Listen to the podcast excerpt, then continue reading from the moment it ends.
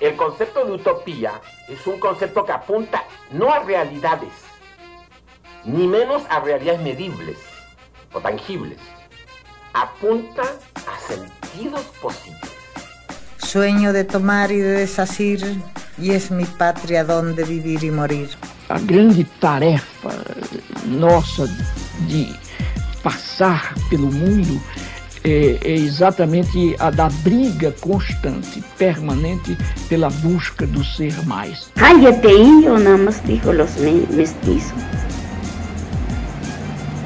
Por eso ahí poco a poco me empezó a, así, a organizar la gente. Anansi, Tejendo Horizontes, una parceria de IPECAL con la red de metodologías críticas. Estamos em mais um Anansi, uma parceria da IPECAL com a Rede de Metodologias Críticas, e hoje estamos com Sigfrido. Poderíamos contar-nos um pouquinho quem eres? Mi nombre es Sigfrido Reyes Morales, soy originario de El Salvador. Estoy acá en México desde hace tres años y medio en condición de, de asilado político por la persecución que se desató contra mi persona, contra mi familia y otros compañeros y compañeras en El Salvador al momento que llega eh, el gobierno de Nayib Bukele. Eh, soy una persona de una larga trayectoria de lucha en la izquierda. Eh, desde muy joven he participado en las luchas sociales, en las luchas reivindicativas, todas las jornadas por la democracia contra la dictadura militar. Estuve varios años incorporado a la guerrilla del Frente Farabundo Martí para la Liberación Nacional. Terminó la guerra con unos acuerdos de paz que dieron la posibilidad al país de dejar atrás 60 años de dictadura militar, dictaduras pues como todas en América Latina, muy sangrientas, muy represivas, que le costaron a nuestro pueblo decenas de miles de, de muertos, de desaparecidos, de torturados, de exiliados. Eh, abrimos la ruta de construcción democrática fue un proceso muy complejo, muy difícil, porque la vieja derecha y el viejo establishment militar pues no estaba dispuesto a, a ceder su poder de una forma fácil. Fue una lucha de varios años y al mismo tiempo el Frente Farabundo Martí se convierte en un partido político. Eh, iniciamos la lucha electoral, la lucha cívica, eh, ganamos cada vez más presencia en el Congreso, en los gobiernos locales y durante muchos años estuvimos luchando fuerte junto al pueblo para llegar a la presidencia de la República. Eso lo logramos en el año 2009 y gobernamos el país hasta el año 2019. Personalmente participé en todo este proceso como dirigente del Frente Farabundo Martí, como fundador del partido político Farabundo Martí después que dejamos las armas. Fui varias veces diputado eh, a nuestro Parlamento Regional Centroamericano y también a nuestro Congreso Nacional.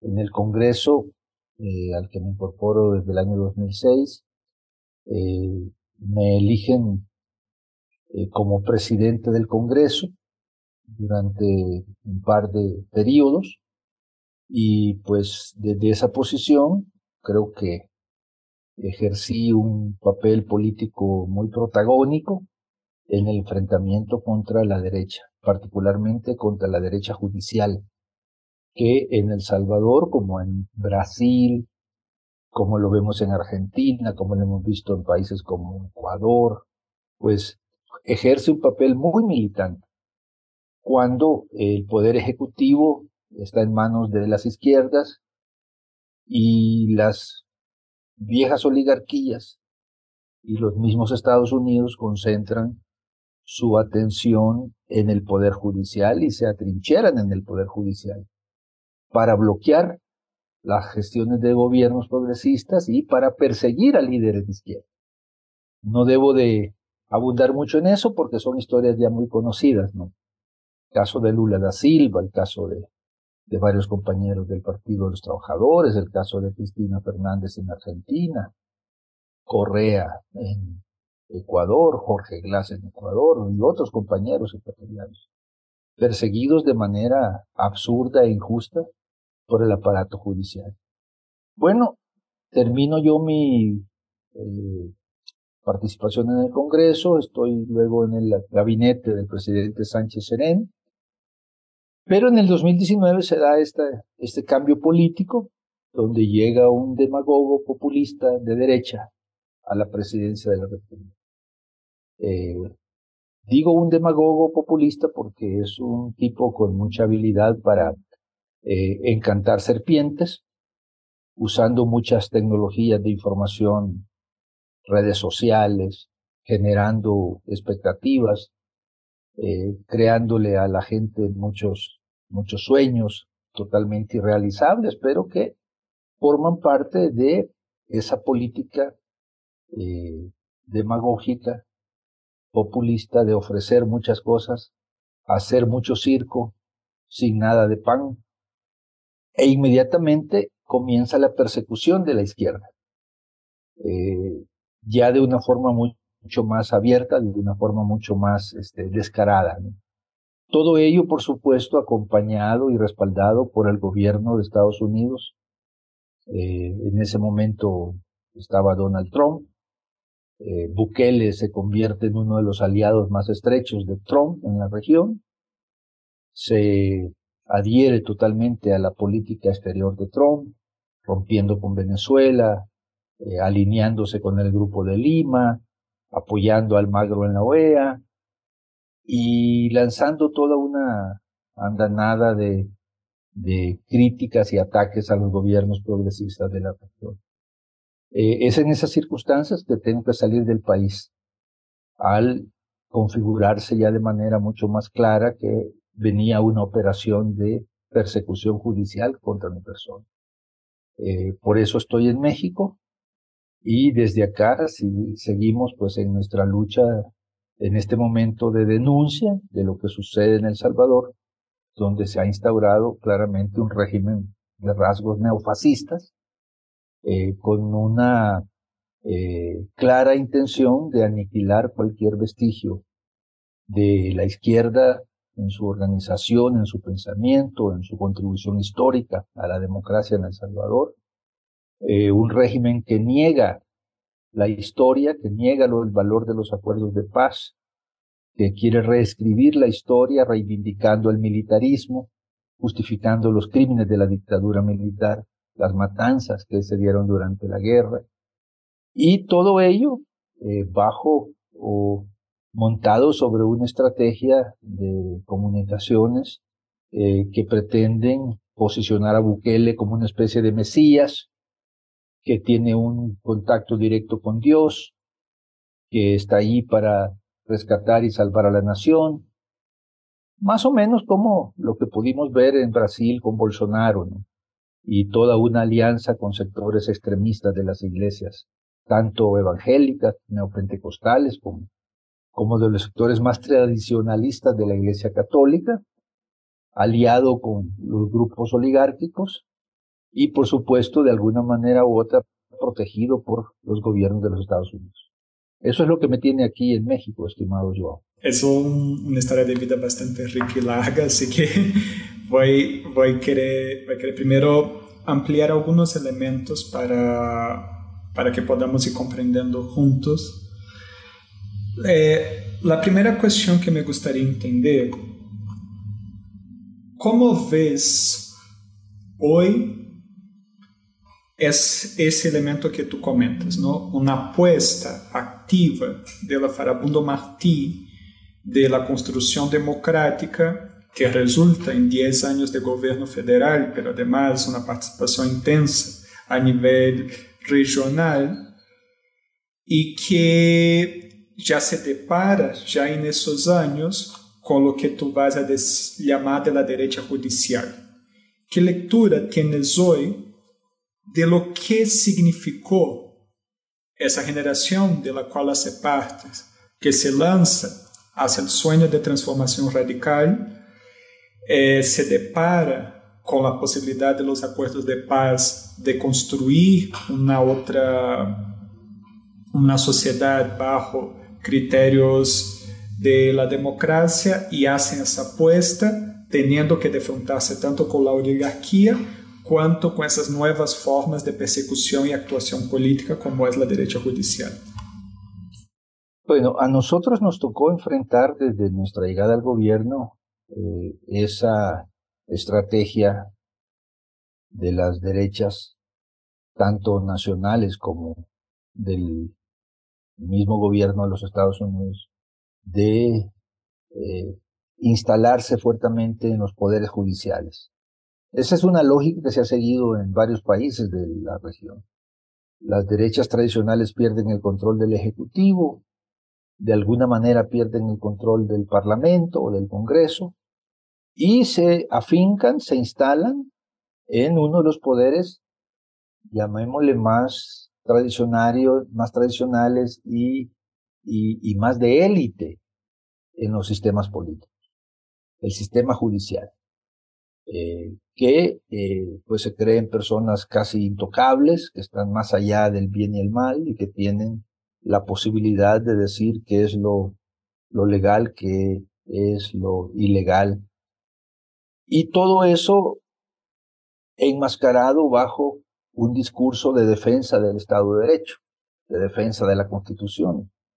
Y peor aún, de persecución o castigo a la corrupción, que es una narrativa que hábilmente instaló el gobierno de Estados Unidos en toda la región latinoamericana ante la llegada del ascenso de gobiernos de izquierda, eh, que se inicia con el primer gobierno de Chávez en el 99, luego viene Lula da Silva, luego viene Evo, Correa, etc.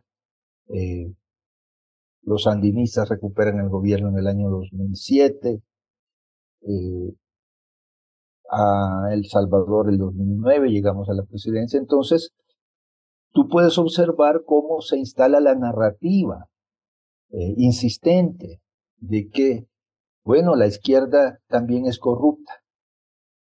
Porque la bandera que ha tenido la izquierda desde siempre y todavía hoy la sostiene es la lucha por un gobierno honesto, un gobierno transparente, un gobierno donde cada centavo de los fondos públicos se tiene que usar bien, se tiene que usar de manera legítima y tiene que haber rendición de cuentas.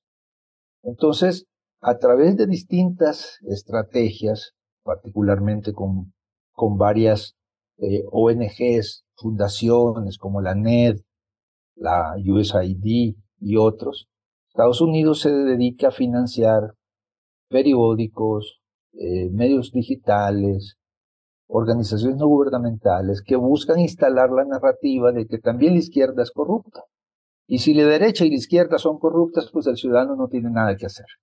El ciudadano pues está perdido y lo mejor es que ni se meta en política.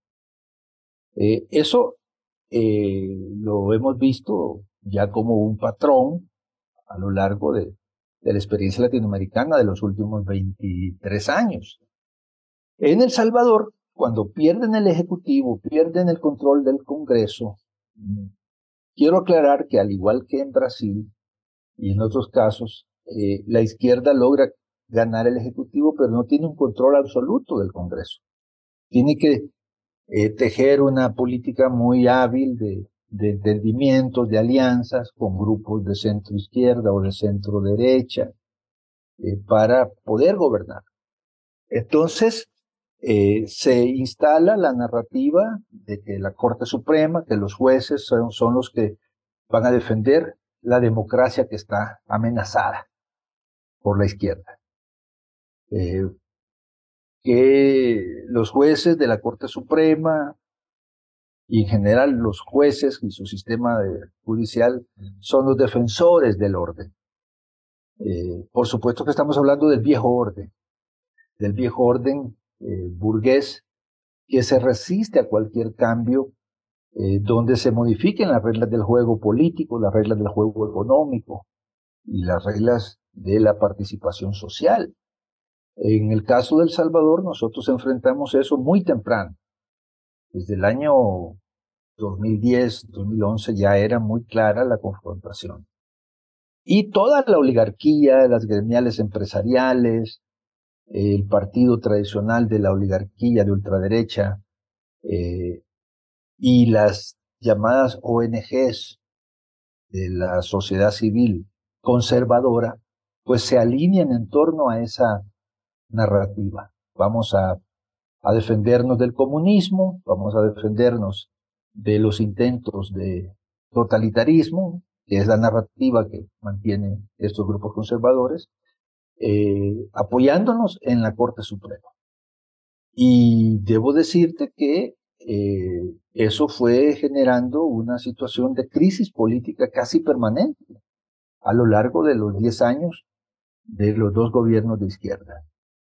Y eh, sin duda alguna que desde allí, como siguiente paso, después de que logran de alguna forma u otra frenar proyectos importantes del Ejecutivo eh, por la vía de declararlos inconstitucionales, eh, haciendo interpretaciones totalmente antojadizas y absurdas de la Constitución, pues de allí pasan a la siguiente etapa, que es la persecución judicial, identificando a aquellos líderes del Frente Farabundo Martí que necesitan neutralizar, porque son un peligro para los intereses de los grupos de poder tradicional.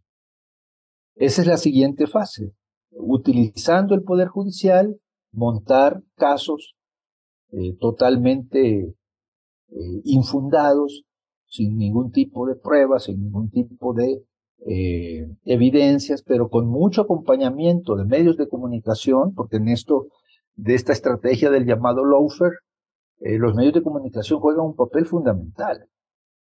El crear una narrativa en torno a líderes de la izquierda que son corruptos, que han robado, que se han enriquecido de forma ilícita.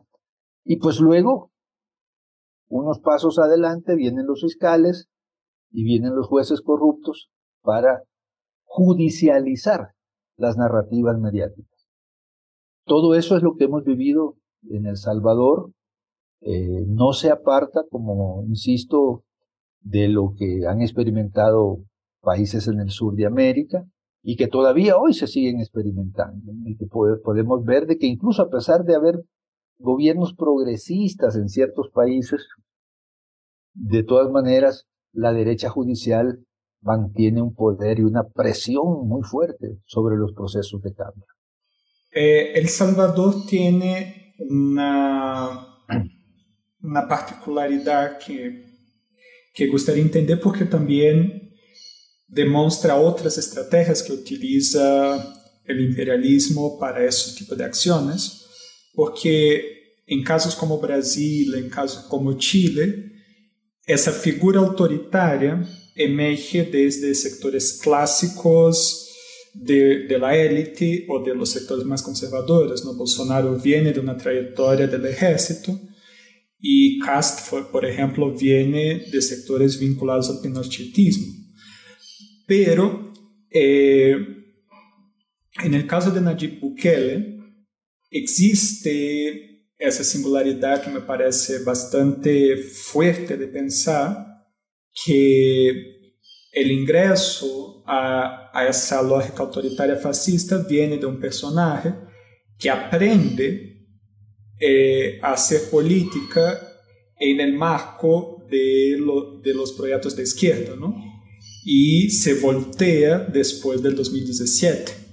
¿Podrías contextualizar un poco cómo emerge un personaje como ese, que incluso me acuerdo que, que en el 2019 eh, existía incluso ciertas confusiones que se fueron generando en el imaginario fuera del Salvador por tener un discurso muy similar al Podemos, por ejemplo.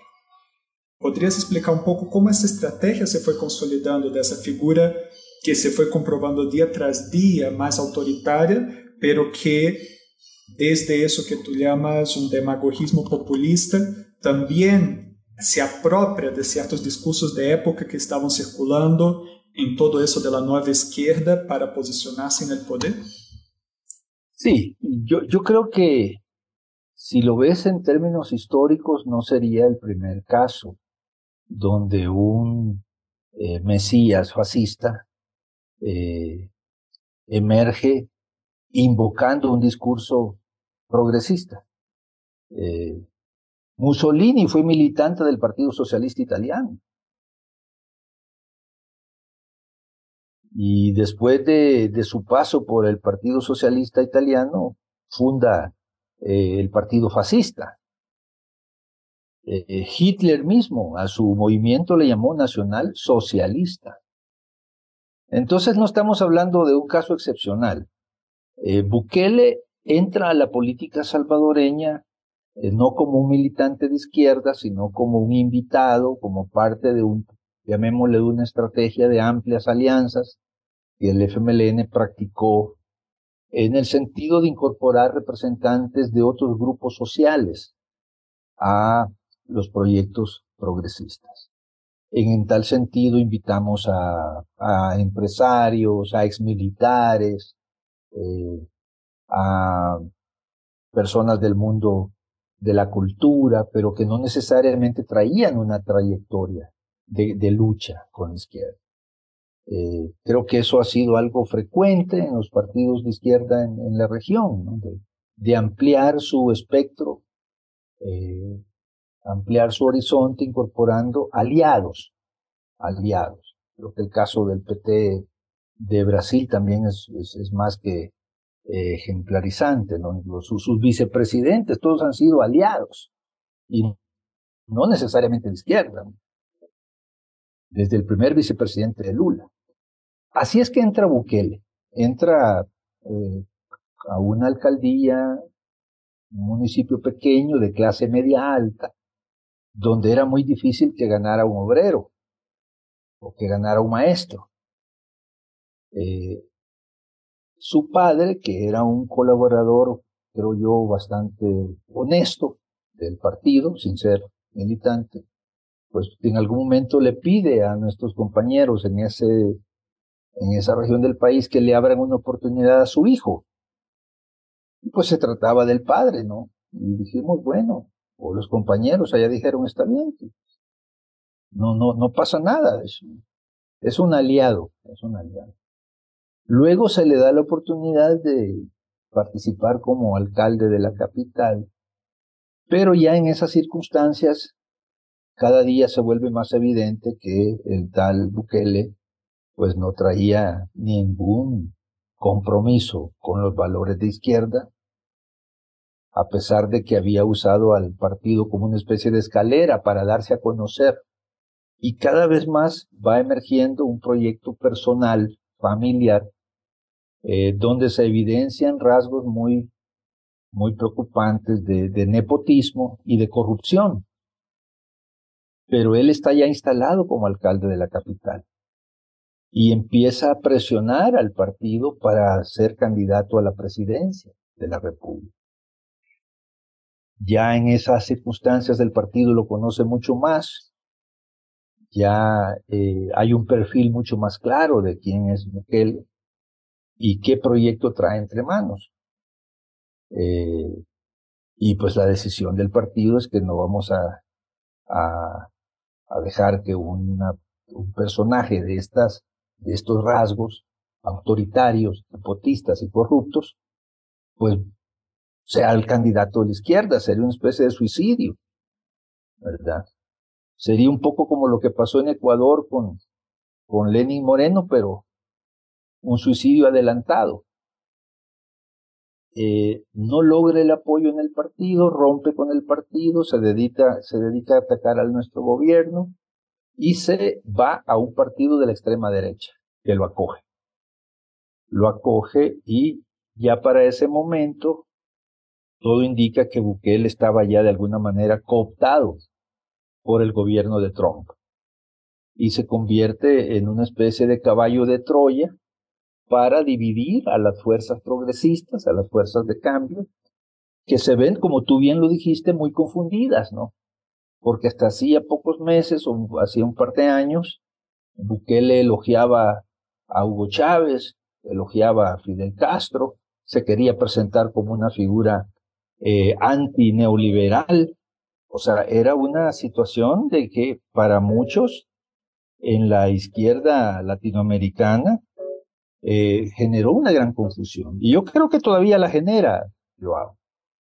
Todavía la genera, porque después que se le va su padrino Trump de la Casa Blanca y llegan los demócratas, pues este, a los demócratas no les cae muy en gracia que Bukele haya sido uno de los principales promotores de Trump en la región y que pidiera el voto por Trump.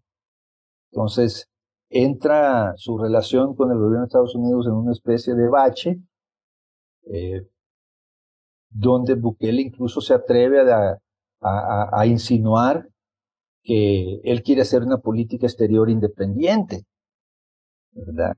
Yo estoy seguro que si por desgracia Donald Trump regresa a la Casa Blanca, pues nuevamente veremos a un Bukele en su versión más eh, subordinada a los intereses del imperio. Así que esa es un poco la historia, esa es un poco la historia. Eh, creo que fue muy hábil la estrategia de incorporarse a un partido de izquierda, promoverse, eh, exhibirse con, con, supuestamente ideas disruptivas. Tú mencionaste el caso de Podemos, ¿verdad?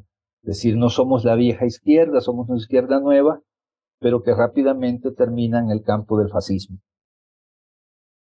Sí, y desde eso, porque justo citaste, haciendo un recuerdo de los últimos años en América Latina, los casos que, que tuvieron patrones de ese rango amplio de alianzas que también se voltearon, ¿no? Citaste al vicepresidente de Ecuador, Lenín Moreno, y citaste la elección de PT de aliarse con sectores más amplios para su vicepresidencia y que justamente quien impulsiona el golpe de Estado en contra de Dilma Rousseff es Michel Temer.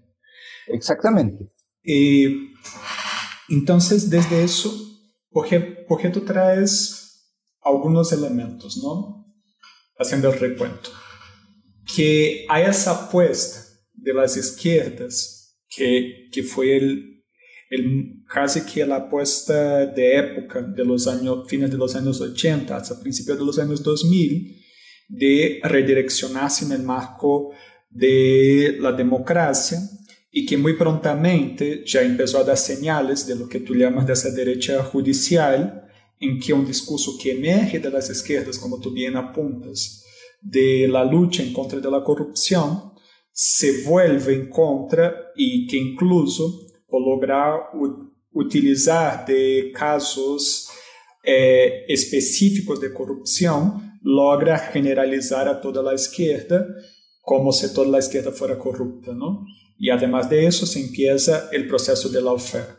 Por otro lado, tú estás nombrando essa necessidade que emerge de, de certas possibilidades de alianças mais amplas, desde as quais empiezam a emerger esses atores que minam desde lo, de processos políticos eh, se, se destacam aí e acabam generando situações como a de Dani Moreno, como a de Nayib Bukele, como de del protagonismo del MDB em Brasil, é, essa situação que não deixa de quedar toda clara de lo que vai passar em Equador desde a eleição passada também. É, e quando eu te escuto fazendo esse recuerdo de El Salvador, porque eu, aí é uma aposta altamente personal, eu tendo a, a crer que Personagens como Nayib Bukele tendem a consolidar-se muito mais que personagens como Bolsonaro ou Cast em la, em la política contemporânea, que é esse fascismo que sabe esconderse muito bem desde estratégias comunicacionais, como tu bem nombras. Eh, me queda a pergunta, desde essa trajetória política que tu apontas, vendo todo esse recorrido de los, de los conflictos por vezes pérdidas de horizontes, por vezes derrotas políticas que han passado. Qual é o sentido de la política e de la democracia hoje? con todas esas amenazas que, que crean personajes como por ejemplo Nayib Bukele. Sí, yo, yo creo que son experiencias que las izquierdas debemos de estudiar, debemos de reflexionar y sacar lecciones, porque en un momento dado, como parte de la política electoral, eh, las alianzas se vuelven importantes. En algunos casos se vuelven imprescindibles. Si no tienes alianzas es muy difícil avanzar. Eh, pero eh, también hay que tomar muy en cuenta que cuando tú invitas a personas que no comparten tu ideología, no comparten tus valores, no comparten tu, tu visión de la sociedad, no comparten tu, tu visión de lo que es el mundo de hoy, eh, pues también estás invitando a, a tu casa a, a, personajes que posiblemente nada más les está sirviendo una plataforma para que se den a conocer y luego consoliden un poder a través de un manejo muy malicioso, pero muy hábil, de mensajes eh, que pueden sonar interesantes, pueden sonar disruptivos, pueden sonar hasta progresistas, pero que en el fondo reflejan una ideología fascista. Hoy estos personajes tienen a su disposición amplias, eh, amplios recursos yo por eso hablo del fascismo digital. Ah, ese es el, fascismo del siglo XXI, eh, que en medio de una sociedad en crisis, en medio de una sociedad eh, donde lo que existe es una especie de infodemia, eh, la gente puede comprar cualquier discurso, cualquier cosa a través de un TikTok, a través de un, de un tweet, de un Facebook, de un Instagram. Y han logrado establecer estrategias de comunicación muy eficaces. Eh, recordemos que uno de los elementos que más ayudó a gente como Trump, y creo yo, y estoy seguro también a Bukele, son los, eh, los métodos que desarrolló esta empresa Cambridge Analytica. O sea, se logra tener una radiografía muy precisa de la sociedad, de sus sectores, de sus gustos, de sus disgustos, de las tendencias, eh, de las preferencias de la gente y logras mandar mensajes muy segmentados a grupos específicos de la población y de esa forma ganar adeptos. Eh, quiero decirte que en el caso de Bukele es, en realidad es una figura que vive en ese mundo digital. Eh, él no puede convocar que le van a llegar cuatro mil o cinco mil personas. Nunca lo ha hecho pero sí puede tener 40 mil personas en una sesión de, de, de Twitter. ahí están sus adeptos, ahí están sus seguidores. Y ha sido, creo yo, por supuesto, no, es que sea él el que inventó todo eso, está muy bien asesorado para poder en cada momento encontrar elementos que puedan eh, fortalecer su rol ante la opinión pública. Uno de ellos, por ejemplo, el tema de la seguridad. De decir, no, vamos a irnos por el tema de la seguridad. Este va a ser el único tema importante en los próximos seis meses o un mes, eh, un año, perdón. Y, y ese va a ser el tema del que nos vamos a colgar. Y vamos a aplicar una estrategia donde demos la impresión de que estamos combatiendo al crimen. Aunque las evidencias son más que abundantes de que él está asociado con el crimen y con las grandes bandas criminales. Pero él entiende de que ese es un tema que lo va a fortalecer si lo maneja mediáticamente bien. Y allí ves cómo recurre a estos elementos propios de los estados autoritarios, como el régimen de excepción, eh, el, el, declarar que los criminales no tienen ningún derecho, eh, que no importa si perdemos los derechos humanos como sociedad, pero vamos a estar seguros, y toda esta mantra de ideas ultraconservadoras, por no llamarlas fascistas, que es lo que hoy en día ha instalado en El Salvador. Así que eh, pienso pues que eh, estas experiencias que hemos vivido en distintos países, como los que tú mencionas, nos deben de ayudar a trazar de una forma mucho más inteligente las políticas de alianzas, porque de repente puedes estar alimentando a un monstruo que te puede terminar devorando, eh, sin que lo hayas eh, planeado así, pero las evidencias que hemos visto en América Latina nos ponen ante esa situación. ¿Significa esto que la izquierda no debe buscar aliados? No, no significa eso, de ninguna manera, pero que las motivaciones electoralistas no deberían de eh, ponerse en un primer plano, obviando otras consideraciones de orden político, de orden ideológico, eh, de, orden eh, programático. Esa es la conclusión que yo saco.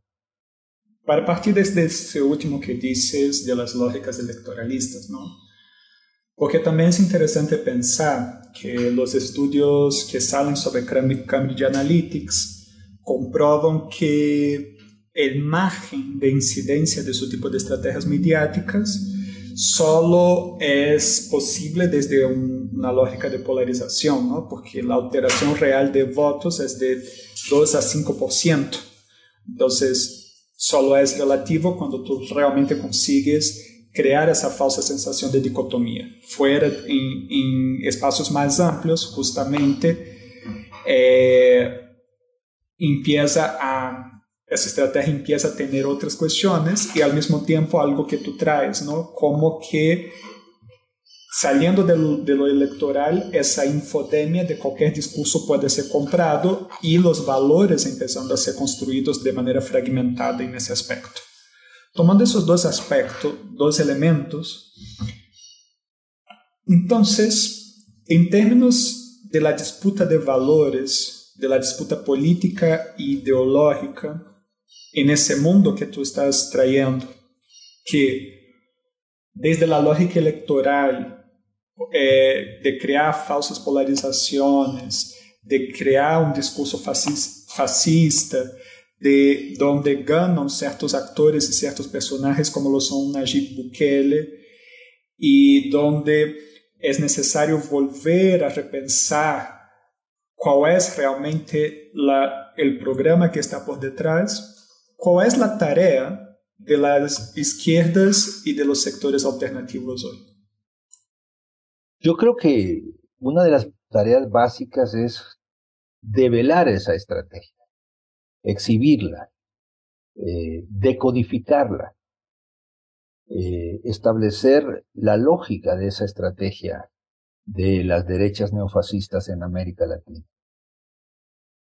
Eh, decodificar su discurso, desmembrarlo y evidenciarlo.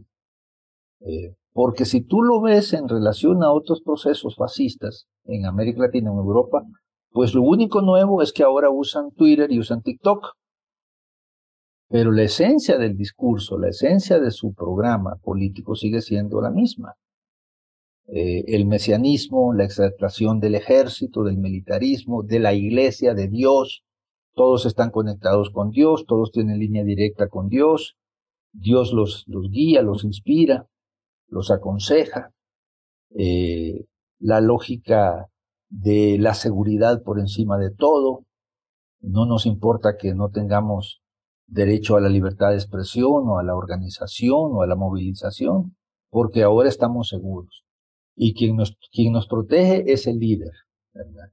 El líder es quien nos da seguridad, vela por nosotros, no duerme para que nosotros durmamos tranquilos. Y también el líder nos da un poco de circo, o sea, cuando ya tú analizas las, este, las conductas, las estrategias políticas de, este tipo de, regímenes, pues te das cuenta que, que, que tienen como patrones comunes, ¿no? Eh, el líder paternal, el líder que te protege, el líder que eh, no duerme para que tú estés bien y estés seguro, y que en cada momento nos está eh, invitando a que estemos con él frente a los demás, porque de este lado están las buenas gentes, las buenas personas, y del, al otro lado están los enemigos. El discurso de Bukele es un discurso de odio, es un discurso que busca estigmatizar y deshumanizar al opositor, de presentarlo como personas que no tienen ningún derecho, personas que deben de ser tratadas eh, con brutalidad y que esa brutalidad incluso se debe de exhibir y, y como un buen Nerón, pues llevarlos al Coliseo y exhibirlos ante, ante la plebe, usando pues esas figuras eh, clásicas ¿no? de, la historia de, de, de Roma. Entonces, eh, en, y parte de ese mundo que debe ser destruido, pues obviamente es el pensamiento de izquierda, las organizaciones de izquierda, los líderes de la izquierda. No tienen ningún derecho, los tenemos que perseguir, los tenemos que aniquilar, los tenemos que encarcelar, eh, y si no los logramos encarcelar, pues mantenerlos fuera de la escena política. Eh, pero no se limita a eso, ahí entran también periodistas, entran líderes religiosos, eh, entran incluso dirigentes gremiales, empresariales, artistas, porque no se alinean con el régimen. Entonces son parte de ese enemigo abstracto eh, que hay que destruir y hay que eh, destruirlo no solo en el sentido físico, sino que también en el sentido civil, moral, ético y político. Y para ello, pues tiene abundantes recursos mediáticos, verdaderos ejércitos de trollers, de trolls, de, bots, y, tiene una red de los así llamados influencers, sobre todo en el marco de TikTok y de, y de YouTube, en varios países, porque no se quedan en el país, o sea, están planteándose que el régimen necesita algún tipo de aval de opinión pública internacional. Pagan eh, ese tipo de actores mediáticos en México, en Argentina, en Perú, en Colombia, en República Dominicana, en Honduras, en Costa Rica, para que hablen del régimen y hablen bien. Eh, no se limitan entonces al, al, al ámbito estrictamente nacional, ¿verdad? Quiere presentarse ya no como un líder local, sino que un líder que trasciende a la región. Y todo eso para sus seguidores, pues es como, es, es como maná del cielo, ¿no? Porque su Mesías ya no solamente es Mesías local, sino que es Mesías universal. Eh, aunque fuera de El Salvador, muy pocas personas lo tomen en serio, pero es parte de ese show, es parte del circo. Eh, vive de la confrontación, trata de ser disruptivo en cada momento, eh, para mantener la atención. Te puedo comentar los últimos acontecimientos. Dice, vamos a cambiar todo el ordenamiento eh, político administrativo del país. Hay muchos municipios, hay que reducirlos a la quinta parte. Bueno, entonces instala el tema de la reorganización político-administrativa del país como el tema central. El tema que todos tienen que discutir para sacar a la gente de una agenda cotidiana de muchas dificultades, de una inflación impresionante, de un desempleo pavoroso, de una migración que está prácticamente expulsando a compatriotas por miles cada día, del crimen que no se ha logrado sofocar, al menos lo sofocan en términos mediáticos, con el control que tienen de la policía y del aparato judicial y medios de comunicación pero la gente sigue viviendo el impacto del crimen. Entonces, creando una especie de realidad virtual, eh, pero que al final de cuentas, virtual o no, es la que termina influyendo en las decisiones de las personas.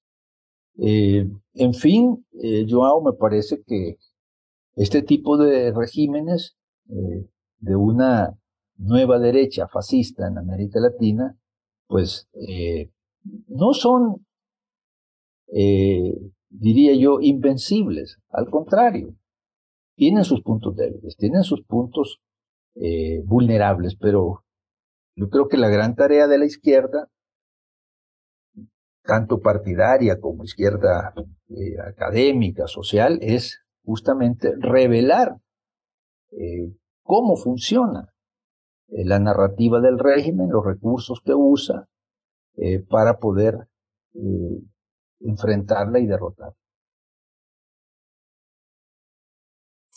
Pensando desde eso último que dices, para enfrentarla y derrotarla, porque hay trazos de esa lógica que me, que me parece incluso interesante al momento de ver en esa, en esa, en esa emergencia fascista cuáles son los riesgos que nosotros mismos estamos expuestos, ¿no?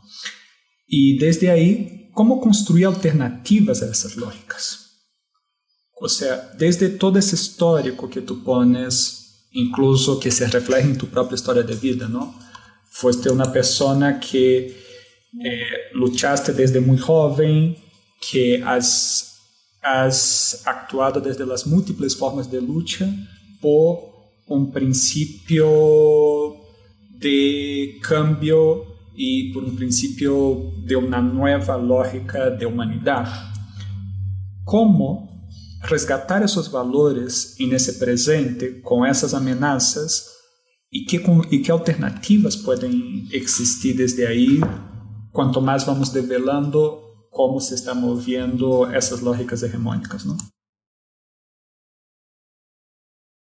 Sí, yo, yo creo que ese es el primer reto, como insisto, es develar la lógica del neofascismo latinoamericano contemporáneo, que más o menos utiliza los viejos recursos del fascismo, la vieja narrativa solo que recreada y puesta en escena en términos del siglo XXI, con fuerte eh, uso de herramientas de comunicación digitales. Eso es lo novedoso. Eh, y de presentar siempre un discurso engañoso en el sentido de que el líder será quien te salve. Es un poco, bueno, es en la tradición del mesianismo fascista, ¿no? Que, es como de los rasgos comunes de, de todos estos procesos. Y a partir de eso es importante que las izquierdas se aboquen a recrear sus propios proyectos porque a diferencia del pasado, cuando no teníamos experiencia en gobernar, hoy creo que contamos con ese activo que es muy importante. Hemos estado en, el monstruo del Estado capitalista burocrático y orientado al servicio de unos pocos intereses. Lo hemos conocido. Eh, ya no nos venden espejitos. Sabemos eh, que eh, es posible hacer políticas al, servicio de la gente. Y sabemos que hay cosas que cuando estuvimos en los gobiernos no logramos hacer o no pudimos hacer porque la correlación de fuerzas era eh, adversa. Eh, yo creo que a partir de, de, de, que la gente está viviendo la negación de los procesos democráticos, el desmantelamiento de los programas sociales, la prácticamente anulación de los derechos humanos. Creo que crea una base de trabajo para que las izquierdas en estos países, como es el caso de El Salvador, se relancen y que eh, podamos ofrecerle a la población propuestas y alternativas eh, en base también a esa experiencia que hemos hecho al frente de los gobiernos, de una manera bastante autocrítica, si lo quieres ver así. Eh, en el sentido de que eh, el paso por los gobiernos eh, no puede ser bajo ninguna circunstancia una, un escenario para la burocratización de las ideas, de los valores, de los grandes proyectos de cambio. que los partidos de la izquierda que logran los triunfos electorales no pueden pasearse en los gobiernos, como ha sucedido en varios de nuestros casos. ¿Verdad? Que el, el tener el poder ejecutivo o parlamentario o ambos, no significa en ninguna circunstancia que lograste todo el poder, porque el poder es fragmentado. Y eh, aquella vieja idea leninista de que te tomas un buen día el poder y al día siguiente ya tienes todo el poder en tus manos, pues es una idea que en los términos de la democracia liberal en la que vivimos es una idea imposible. Entonces tienes que convivir con esos otros factores. pero al mismo tiempo alentar la emergencia de poderes populares, que yo creo que es parte de las lecciones de nuestro proceso de este primer ciclo progresista que vivió América Latina en las dos primeras décadas, de las cosas que generalmente no se hicieron. Generalmente nos dedicamos a hacer buenas políticas públicas, a hacer excelentes programas sociales, a sacar a millones de personas de la pobreza, a combatir la corrupción, a que reinara la transparencia, la democracia participativa, etcétera, etcétera, pero no construimos poderes populares que le dieran raíces a los procesos. Y por eso es que resultó hasta cierto punto relativamente tan fácil de que la derecha volviera a gobernar en Brasil, en Ecuador, en Argentina, en El Salvador, eh, momentáneamente en Bolivia, pero en aquellos países donde los procesos de formación de poderes populares sí eh, se profundizaron, pues a pesar de los bloqueos, de las amenazas, de la guerra económica, del sabotaje, del aislamiento diplomático, lograron resistir, como es el caso de, Venezuela, de, de, Cuba y en alguna medida de Nicaragua. O sea, pienso yo que la izquierda de esta tercera década del siglo XXI con todas esas experiencias acumuladas, eh, tiene eh, pues mejores condiciones para ofrecer a la sociedad propuestas que permitan avanzar desmantelando estos regímenes neofascistas que hoy por hoy han logrado capturar el poder. Desde esa búsqueda de una izquierda de la tercera década, que, que busca enraizarse desde el poder popular, ¿cuáles son tus sueños? Bueno, yo en el caso particular de mi país creo que más que sueños creo que yo veo retos, ¿verdad? Y, y el reto primero creo que la izquierda tiene que ser la abanderada de estas eh, nuevas luchas desde una perspectiva amplia, no sectaria, desde una perspectiva de sumar, no de excluir ni de restar. Yo creo que eh, al fascismo no se le derrota con posiciones dogmáticas y sectarias. Al fascismo se le derrota, y esa es la historia de la humanidad de los últimos 120 años, eh, o al menos de los últimos 100 años, para mí no están tan lejos. Es que los regímenes fascistas, para ser derrotados, enfrentados, y desmantelados demandan una amplia concertación de fuerzas sociales y políticas, democráticas, por supuesto. Y eso eh, nos, nos, nos lleva a la conclusión de que la izquierda, las izquierdas deben de partir eh, para enfrentar ese fenómeno fascista de una estrategia de amplitud, de sumar a todos los que se oponen al fascismo, independientemente que tengan eh, una postura eh, pues liberal, socialdemócrata, eh, o estén actuando meramente de una perspectiva laboral, ambiental, feminista, etc. ese es el rol, ese es el reto. De lo contrario, estaríamos dándole a estos regímenes la oportunidad de perpetuarse. no basta la denuncia, aunque la denuncia es fundamental, Evidentemente hay que superar el estado de terror. En el caso de El Salvador, quiero decir que se ha impuesto un estado de terror, pues con 70 mil personas presas. Somos hoy el país en el mundo con mayor número de personas privadas de libertad por cada 100 mil habitantes. Eh, y eso impacta en la sociedad. Hay miedo, hay terror. En eso el régimen ha logrado imponer pues una eh, una, eh, una situación psicológica y política que eh, de alguna manera u otra induce a la pasividad y a la inacción. Por otro lado, es importante desmontar esa narrativa del régimen, de los buenos contra los malos, de ellos contra nosotros. romper con ese discurso de odio que ha instalado el régimen eh, desmarcarse y enfrentar. Y tener una política de amplias alianzas sociales, políticas, partidarias, que permita realmente juntar la fuerza para eh, enfrentar al régimen y finalmente derrotarlo. Ese es el reto y a la vez es mi sueño. Nancy es un proyecto sembrado desde IPK, el Instituto de Pensamiento y Cultura en América Latina. Acesse nuestro site www.ipcal.edu.mx o nuestra página de Facebook para conocer un poco más de nuestro proyecto.